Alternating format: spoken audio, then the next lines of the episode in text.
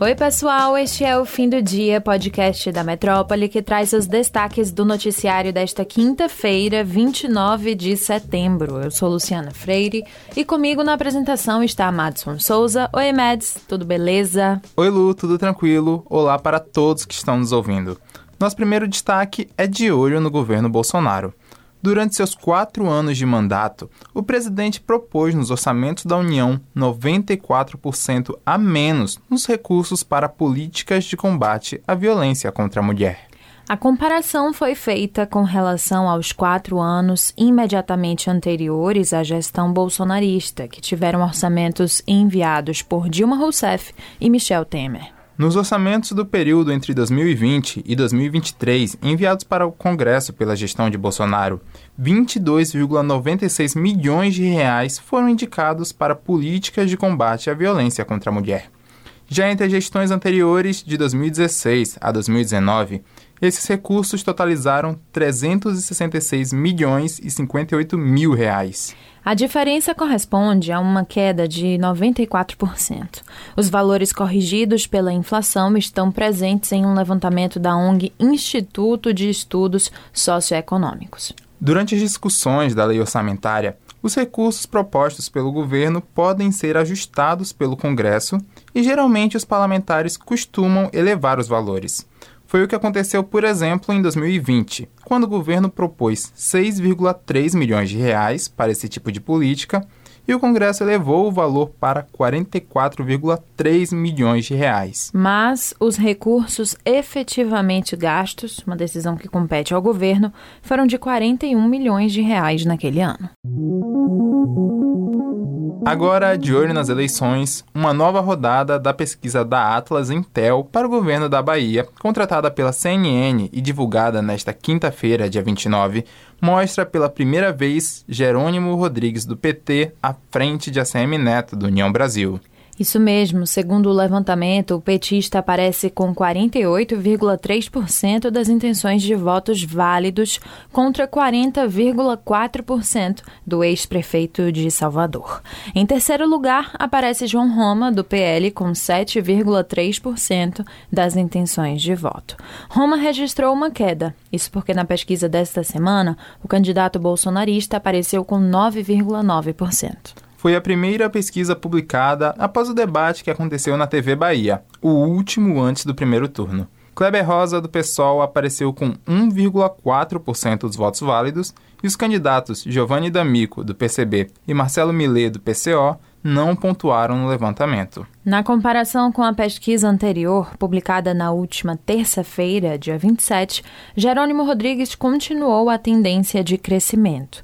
As duas pesquisas publicadas nesta semana mostraram o crescimento de Jerônimo, que no levantamento divulgado na última quinta, isso dia 22, tinha 44,5% das intenções de voto, e a queda de ACM Neto, que tinha 40,5% o levantamento entrevistou 1.600 pessoas entre os dias 24 e 29 de setembro e tem margem de erro de 2,5% para mais ou para menos.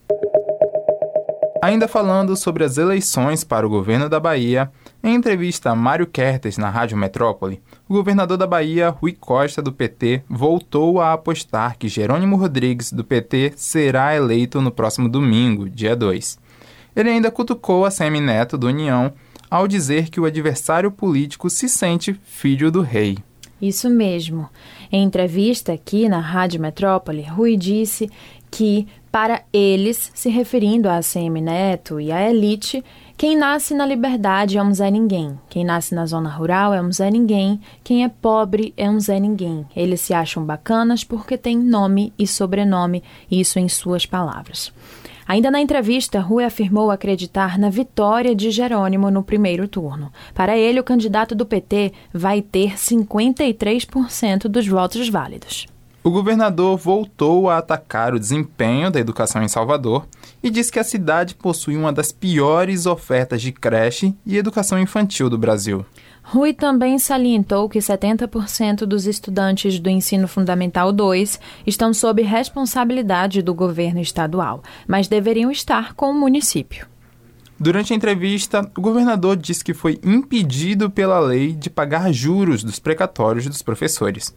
Ele explica que as leis de responsabilidade fiscal e eleitoral impediram que o governo pagasse os juros de mora aos professores contemplados com o antigo Fundo de Desenvolvimento da Educação Fundamental. Juros de mora é o nome dado a esse valor pago para ressarcir o atraso no pagamento. Segundo o governador, a União, por enquanto, transferiu apenas 40% do total que o Estado da Bahia tem direito de receber dos precatórios. Os 60% restantes vão ser pagos a partir de 2023 de forma parcelada. Do total recebido, 90% já foram pagos aos docentes, o equivalente a 1,4 bilhão de reais. O restante, a administração estadual deixou retida para eventuais ajustes, conforme Rui Costa. Ele ainda explicou que tem um prazo de 30 dias para os professores que eventualmente queiram questionar. Vocês podem conferir a entrevista completa no youtube.com/portalmetro. Agora temos atualizações sobre o uso obrigatório de máscaras, não é isso mesmo, Mads? Isso mesmo, Lu o Estado da Bahia publicou no Diário Oficial desta quinta-feira um decreto que retira a obrigatoriedade do uso de máscaras de proteção para o atendimento ao público, nos transportes, academias e eventos com venda de ingressos. Idosos e gestantes também estão desobrigados do uso de máscara, salvo em casos específicos. Isso aí. O uso da máscara continua sendo exigido em hospitais e unidades de saúde. Também para quem esteja com sintomas gripais ou que tenha tido contato com pessoas sintomáticas ou com confirmação da doença. Também para indivíduos com diagnóstico de Covid-19, isso que é o óbvio, e mesmo que assintomáticos, viu? Para imunossuprimidos, ainda que vacinados, e por 14 dias para quem teve contato com positivados. Já a exigência de comprovação de vacina fica mantida apenas para visitação social aos hospitais e unidades de saúde. Essas medidas entram em vigor na data da publicação do decreto e seguem o estabelecido pelo Ministério da Saúde na portaria do dia 22 de abril de 2022, que declara o encerramento da emergência de saúde pública de importância nacional decorrente da infecção humana causada pelo coronavírus. O decreto também destaca que até o momento da sua publicação, o avanço da vacinação contra a Covid-19 no estado alcançou a cobertura, com duas doses, de 79% da população a partir dos 3 anos de idade. Vamos encerrar esse fim do dia com uma notícia massa, viu? Mais um baiano importante vai ocupar a cadeira de Academia de Letras.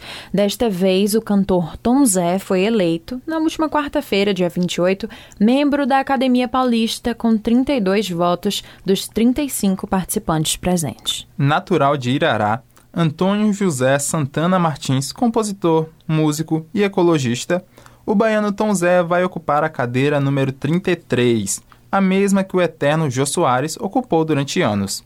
Além do artista, outros baianos também ocupam a Academia de Letras, como Gilberto Gil e Maria Bethânia. Atualmente, o artista mora na zona oeste de São Paulo e conseguiu se consagrar depois de sair da Bahia e tentar a vida fora do Nordeste.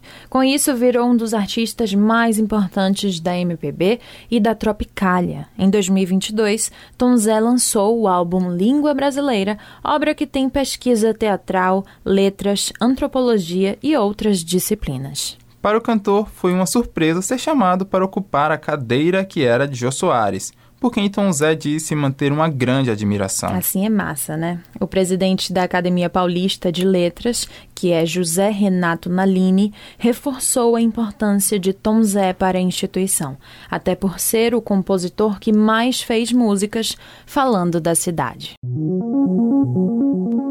O episódio de hoje fica por aqui, mas se você quiser ter acesso a mais notícias, é só entrar no metro1.com.br. Acompanhe a gente também pelas redes sociais, arroba grupo.metrópole no Instagram e no TikTok e arroba metrópole no Twitter.